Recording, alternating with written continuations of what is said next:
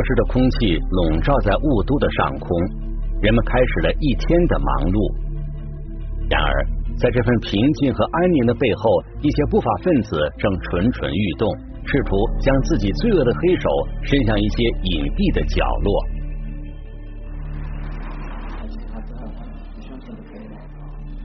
一般情况下都是先通电话吧，然后就进一步就是银行打款，每次数额大概都都在三到五十万吧，多的时候一百多万也有。这个金额的话，像你如果说在重庆的话，很多人一年工资都没那么多。根据他的频率和他的那个转账金额，这个量是很大的。警方正在监控的这个女人名叫王芳。民警调查得知，王芳受到了他哥哥的委托，来到银行将五十万元人民币汇到了一个神秘的银行账户里。而王芳的哥哥王科是重庆警方正在秘密调查的一起涉毒案件的重要嫌疑人。王某在重庆的势力是波及整个重庆主城区，所有的主城区都有他的，都有他贩毒的踪迹。同时，在我们的近郊区县也有王波，呃。贩毒的贩毒的那个活活动的势力存在。重庆警方对王科的跟踪调查已经持续了近一年时间，但由于此人极其狡猾，所以警方一直没有找到他参与贩毒的直接证据，也没有找到合适的抓捕时机。他们的交易行为一切都是未知的，都是变化的，所以对我们造成很大的一个困扰，也是给我们的抓捕造成很大的挑战。我们虽然很失望，但是我们希望这次不行，只希望下次有机会一定把他们抓捕归案。那么，王珂是从何时开始参与毒品买卖的？他的背后还隐藏哪些参与其中的涉毒人员？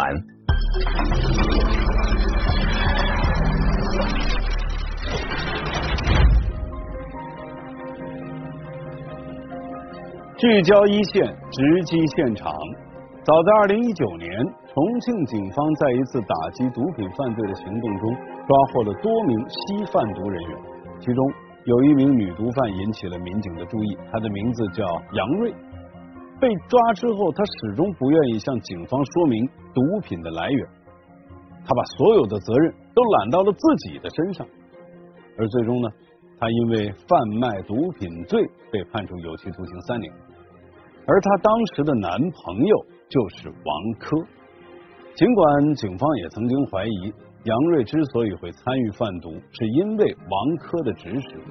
但警方当时并没有掌握相关的证据。到了二零二零年的四月，重庆警方在一次日常的巡查当中，又抓获了几名吸贩毒人员。他们中间就有人供述说啊，自己吸食的毒品来自于一个叫王珂的卖家。由此呢，这个王珂。就再一次进入到了警方的侦查视线。从这些吸贩毒人员供述来看，王珂贩卖毒品的范围很可能已经覆盖了重庆的大部分地区。这绝不是他一个人就能做到。也就是说，在他的背后，很有可能隐藏着一个涉及人员众多的贩毒组织。那么，警方最终能否掌握王珂涉嫌贩毒的直接证据？此人和他背后的贩毒组织成员又是如何落入法网的？一起进入我们今天关注的事件，了解他的来龙去脉。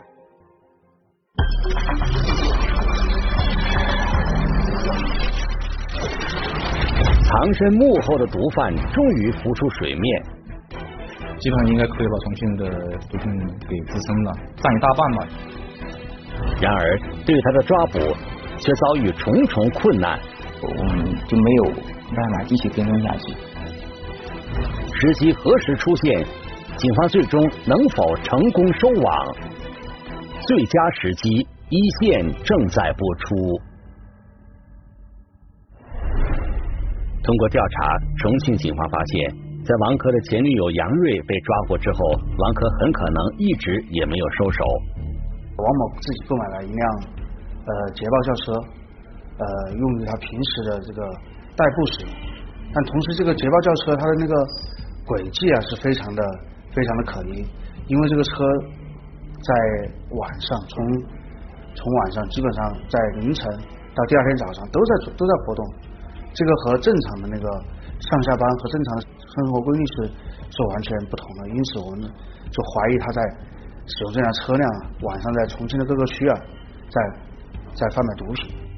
不仅如此，警方还发现王珂没有合法稳定的收入来源，但是他的银行账户却经常有大额资金进入或者转出，三十到五十万不等吧，多的时候一百万。这种钱有可能只是定金，但是后面实际收到的钱是以现金的形式来交易，后面有可能比定金还多。如果情况真的像警方猜测的那样，也就说明王珂不仅一直在做着贩毒的勾当，而且进他手的交易量还不是个小数目。可以说，这个量的话，在基本上辐射的话，在重庆的话，基本上应该可以把重庆的毒品给支撑了一个比较大占一大半吧。王珂的前女友杨瑞被抓之后，警方曾经顺线追踪，打掉了为杨瑞提供毒品的上线。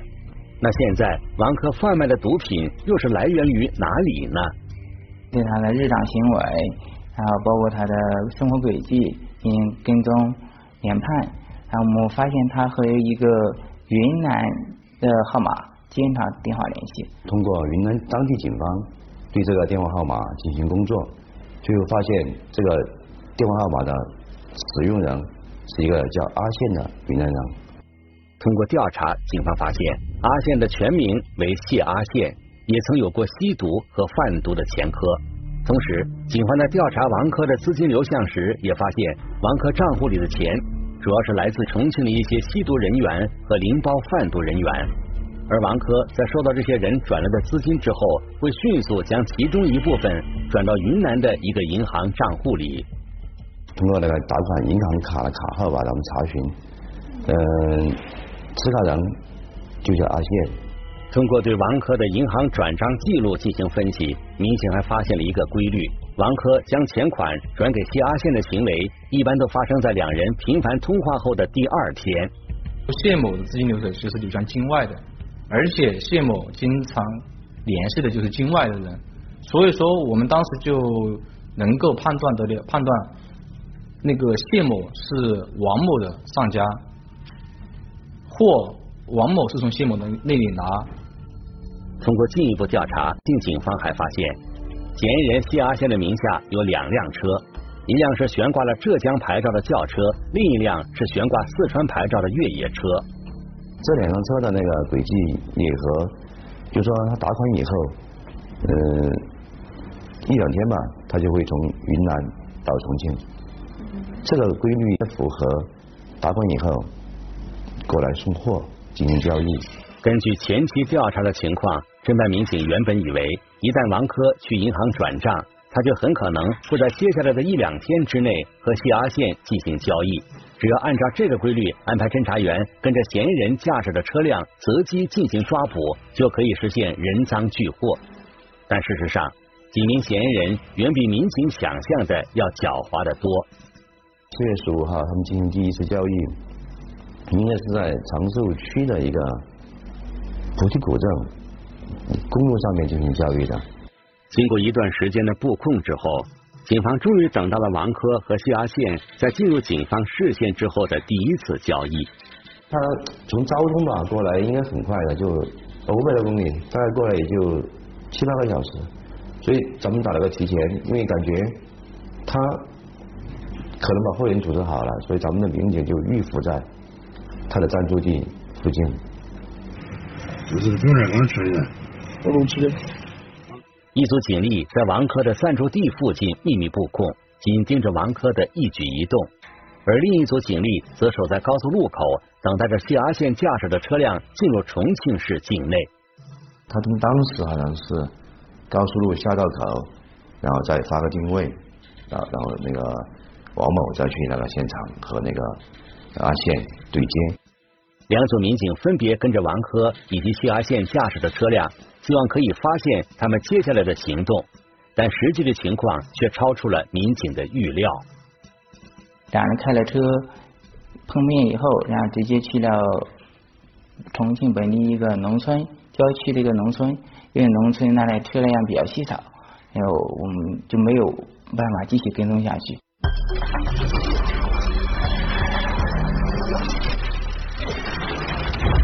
对于王珂的狡猾，警方早有预料，所以这一次呢，为了不打草惊蛇，他们选择了放弃追踪。通过对几名吸贩毒人员的调查，警方对王珂的性格特征和行为习惯有了更加清晰的了解。首先啊，王珂这个人非常自负，他认为凭借自己的聪明才智和能力，完全可以干出一番大事业。其次呢。这个人很喜欢用暴力的手段去解决问题。有吸毒人员就曾经提到说，王珂有一次在资金方面出了点问题，他首先想到的就是要将合作方置于死地，来个黑吃黑。因此啊，警方也意识到抓捕王珂的行动不能操之过急，他们就决定继续观察王珂以及谢阿宪下一步的动向，希望能够在下一次的行动当中。寻找到合适的抓捕时机，那么这个行动时机何时到来？警方又将如何寻找这个时机呢？我们来听听本案涉及相关各方的声音，解开疑问，还原真相。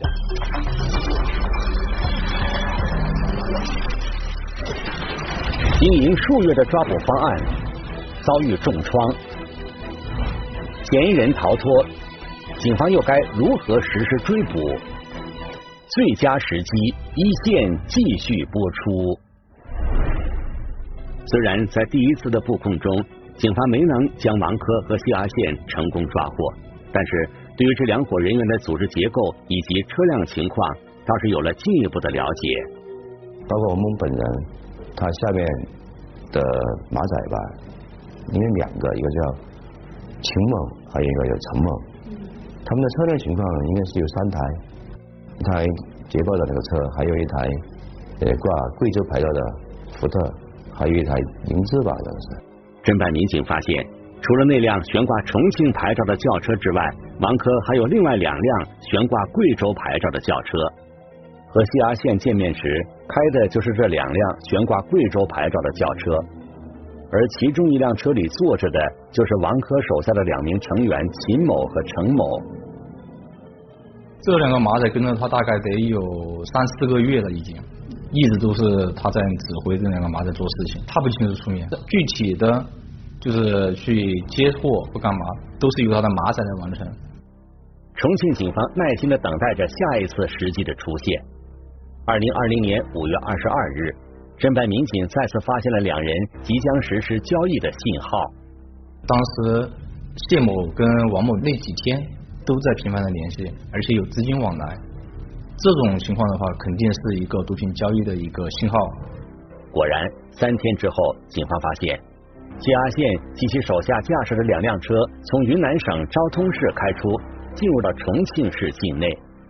当时也是云南两辆，阿宪他们过来两辆车，然后那个王某就是两辆车都带着马仔，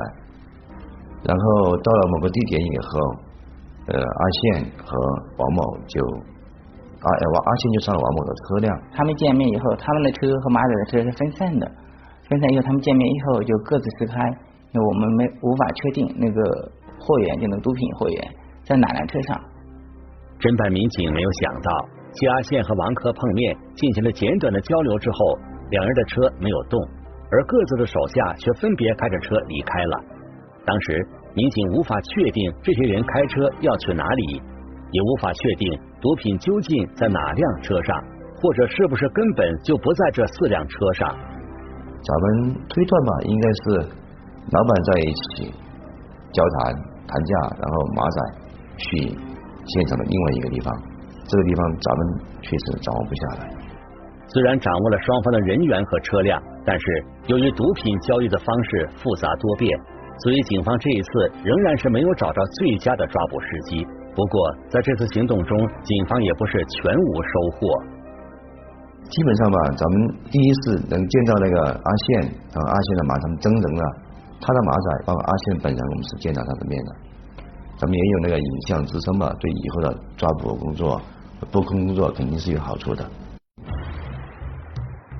时间来到了二零二零年八月。通过几次的跟踪盯控，重庆警方已经逐渐掌握了王珂和谢阿宪这两伙人的活动规律以及交易习惯。并且针对交易现场有可能出现的各种情况都做好了应对方案，目的就是为了确保万无一失，一击必中。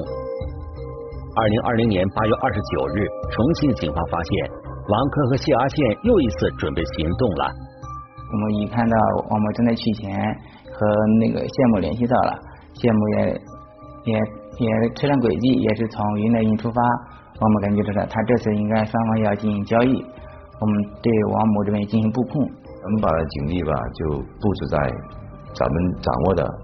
出租屋、仓库，还有。他的一些交易地点进行布控。可是，就在重庆警方做好一切准备，认为这一次一定可以将双方一网打尽的时候，谢阿宪这一伙人驾驶的车辆就在开往重庆的途中莫名消失了。但最后这个人没有来，就是交易也没进行嘛，咱们布控布好了，然后交易没有没有完成。发现那个谢某，然后走到四川以后就没有再找到他的轨迹了。我们就很失望。通过查询，重庆警方发现谢阿宪及其手下人员驾驶的两辆车，在开到四川省叙永县境内后就神秘消失了，这让侦办民警感到很疑惑。难道这一次谢阿宪等人离开云南，并不是要来重庆进行交易，还是说谢阿宪觉察到了警方的布控，提前终止了交易？咱们发现不对，不对，通过。查询咱们有机关系统吧，就发现那个阿宪被四川警方以非法持有毒品给刑拘了。当然很沮丧，整个专案组成员都很沮丧，因为毕竟已经经营了小半年了嘛。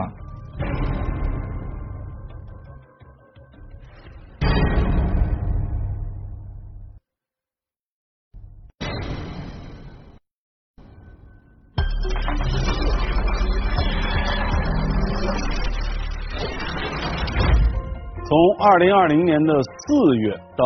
八月，重庆警方呢经营了近半年的时间，经历了多次失败，多次重新布控，最终等到了收网的时机。可万万没想到，嫌疑人谢阿宪被四川警方以非法持有毒品罪控制。谢阿宪被抓，这就意味着为王珂供货的上线断了。这样的结果是重庆警方始料不及的。不过呢，他们没有放弃对王珂的盯控，因为啊，根据他们对这些涉毒人员的了解，即便一个上线被打掉了，他们肯定还会积极寻找其他的上线。尤其是像王珂这样既自负又胆大，这个人应该是不会就此收手的。那么，嫌疑人王珂下一步又会有哪些行动？警方最终又如何收网呢？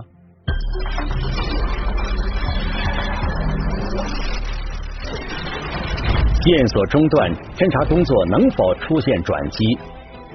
神秘的陌生男子，他是否就是新的上家？最佳时机，一线继续播出。侦办民警发现，谢阿宪被抓之后，王珂明显变得比原来要谨慎许多。之前他曾经使用过的那几辆车，一下子全都没有了行动轨迹。民警起初觉得很奇怪，后来通过长期侦查，才发现王珂换了一辆新车，是一辆奔驰轿车。然后呢，他那个奔驰轿车经常又往返于那个永川，经常出现在以前没有出现过的区域，而且非常的频繁。侦办民警猜测，王珂之所以频繁的去往重庆市永川区，应该是在那里找到了新的供货渠道。到永川以后，咱们发现他和两个那个陌生的人，咱们没掌控的人接触，在一个茶楼，他们交流一段时间，然后就分手了。最后，咱们的案侦民警又跟跟着，就从咱们那个职业习惯吧，职业敏感，就感觉这两个人肯定也是有问题的。民警秘密跟踪这两个人，到达了一个住宅小区内。通过询问物业人员以及开展外围调查，警方很快掌握了这两个人的真实身份。他们分别是玉辉和张峰。通过咱们的调查吧，就发现玉某和张某也有吸毒的经历和贩毒的违法行为，所以咱们就把这两个人作为重点的那个侦破对象和那个王某这一块来并案侦查。但是我们对于某的走访了解，发现于某并没有那么大的资本或者资金进行那么大大量的毒品的来源的经销，因为卢于某本人经济条件并不太好。那么，玉辉和张峰是否就是王珂找到的新上线？警方通过进一步调查发现，玉辉经常向境外的一些银行里转账，但是每次转账之前，他自己的银行账户里都会突然收到一笔钱。由此，警方猜测，玉辉很可能只是王珂购买毒品的一个中介，其真正的上线在境外，而张峰则是玉辉和王珂的介绍人。咱们通过侦查，他跟阿宪有有一点不一样，因为阿宪他是供货是直接一对一给王某，然后那个玉猛和张某就是联系境外送货到重庆，然后由王某出出资。他们中间吃个差价，因为于某是虽然是他联系，但是那个货不是他本人经手的，就是那个货是从上家直接发到重庆，具体是从通过什么渠道到的重庆，我们尚且未知。根据以往查办类似案件的经验，警方推测，境外的贩毒组织一般会安排人员先将毒品从境外运到我国的云南省。然后再安排一些专门负责在国内进行运输的人员，将毒品从云南带到重庆交给玉辉，最后再由玉辉转交给王珂。当面交易的情况是很少的，他们也就说那个云南的运输公司吧，运货过来有一般几种方式，一个是就是乘坐长途汽车带东西过来，还有就是开着车从云南开到重庆。把那个车交给那个重庆的接货人，他就走了。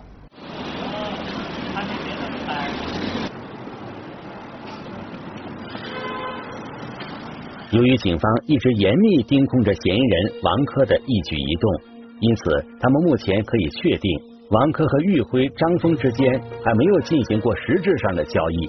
这段时间，他们频繁的见面，主要还是在相互试探以及进行前期沟通。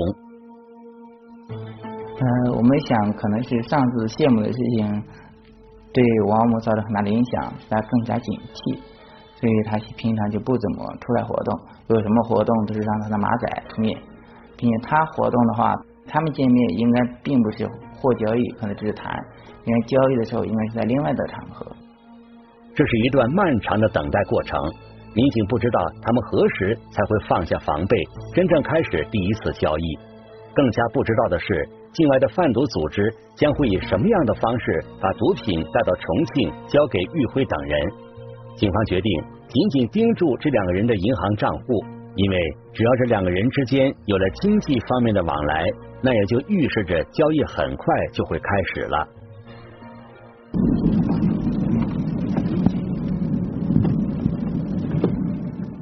通过那个侦查员对王波的跟踪过程中了解到。在十月的二十二号、二十三号这两天，王波及其他的团伙成员呢，就在我们重庆的主城区南岸区，在多个银行在进行银行的提款、提取现金，而且提取现金量比较大。当时我们就就怀疑，就王波有可能会接下来会有一个大动作，就是有一个大的毒品交易。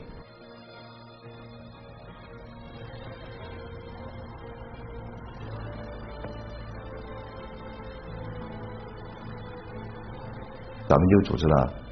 呃，两江新区分局，还有那个酉阳分局，在报经咱们那个禁毒总队同意的情况下，就一起联合作战，前往那个允川进行布控。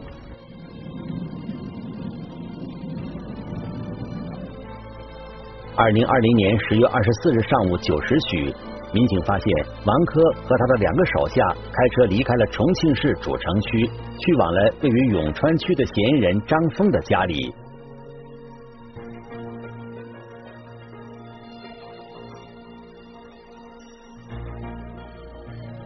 而此时，玉辉则开车来到了永川区的一家位置偏僻的宾馆里。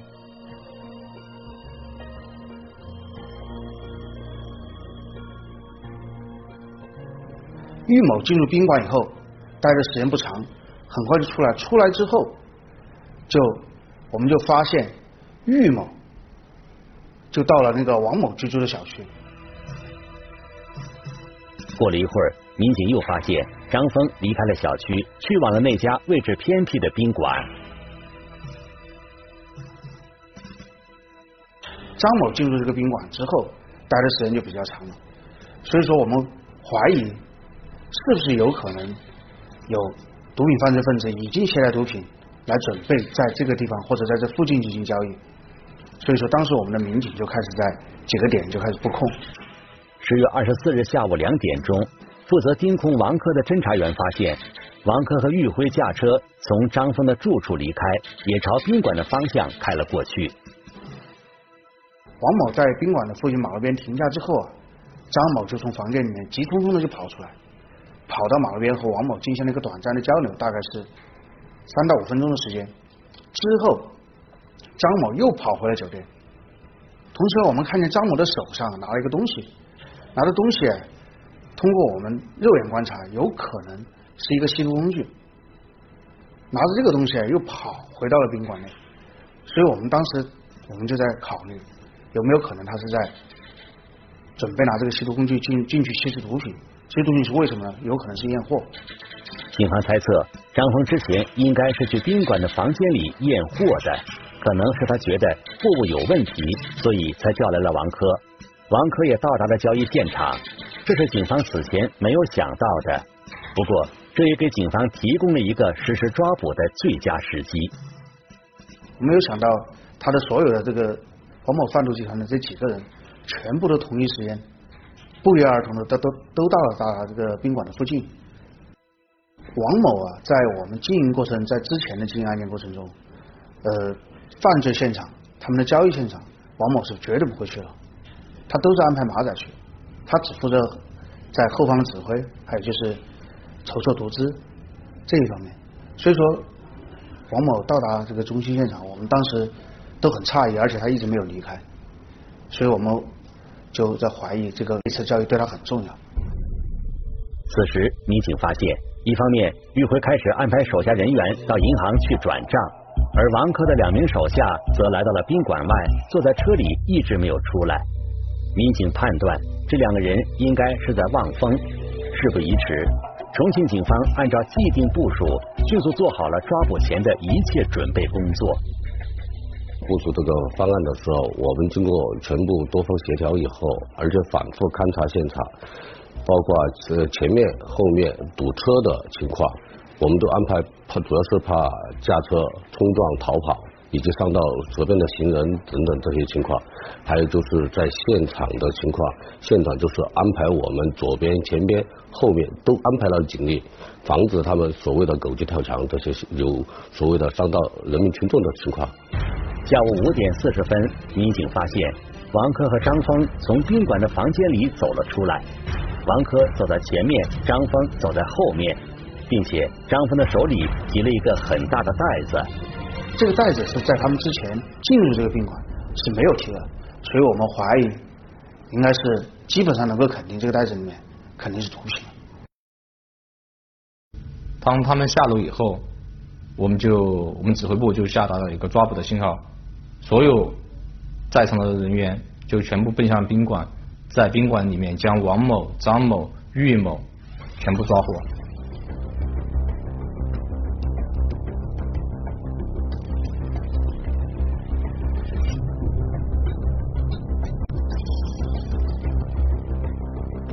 当时我们抓捕王某的时候，王某的反抗是非常非常激烈的。我们在抓捕张某的时候啊，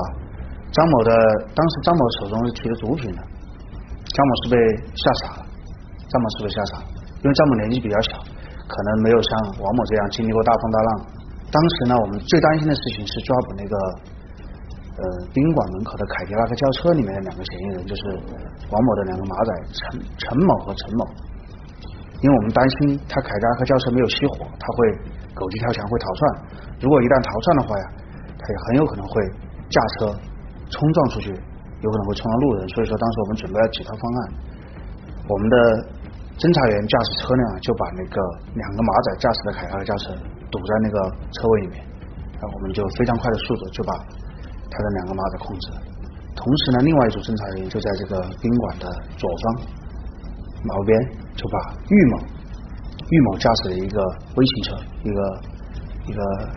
微型车控制了，控制了，把玉某当时也控制，玉某也被吓傻了。啥东西？啊？嗯。肯定的。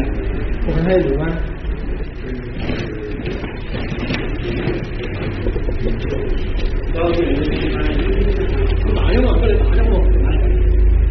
警方在张峰手中提的袋子里查获了十二公斤左右的毒品，有冰毒、麻古和海洛因三种。同时，在王科以及玉辉驾驶的车辆里查获了共计一百万元左右的现金。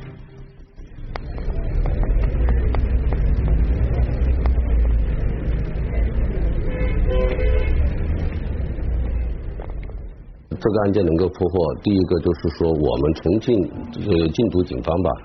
呃针针对毒品，不管大或是小，绝对是绝不留手，坚决打掉的，这是第一。第二就是疫情以后吧，因为有有很多吸毒人员有有些反弹的情况吧，像这种我们打掉了，可以可以减轻我们重庆很很大的禁毒市场。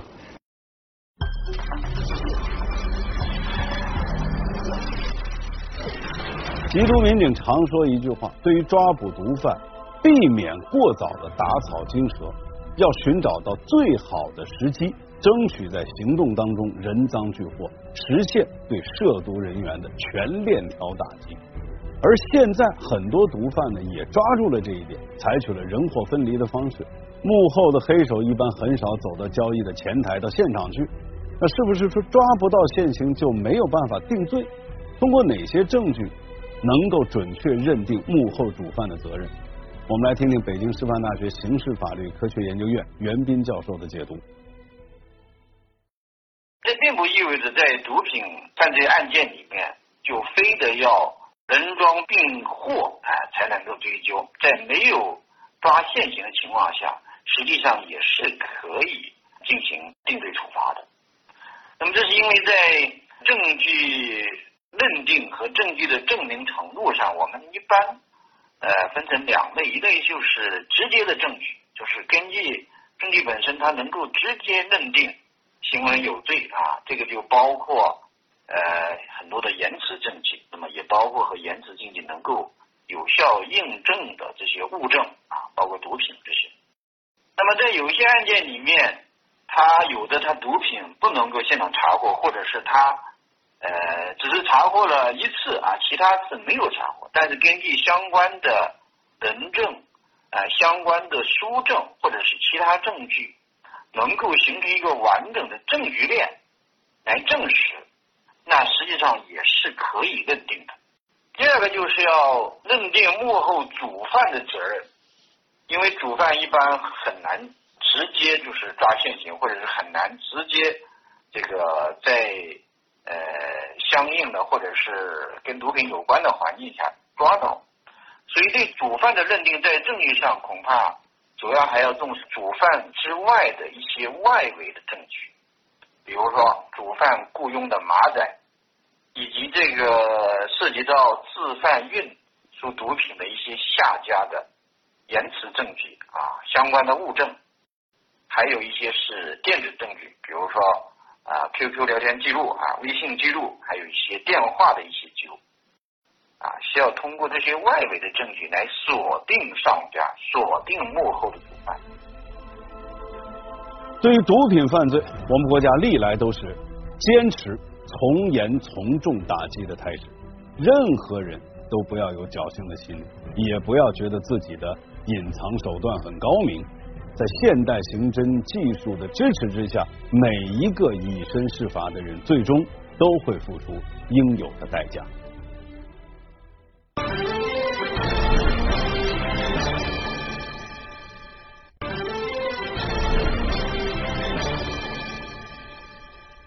如果您想了解更多的法治资讯，您可以在微博当中搜索“一线”，关注我们的官方账号。这里是一线，我是王小磊，下期见。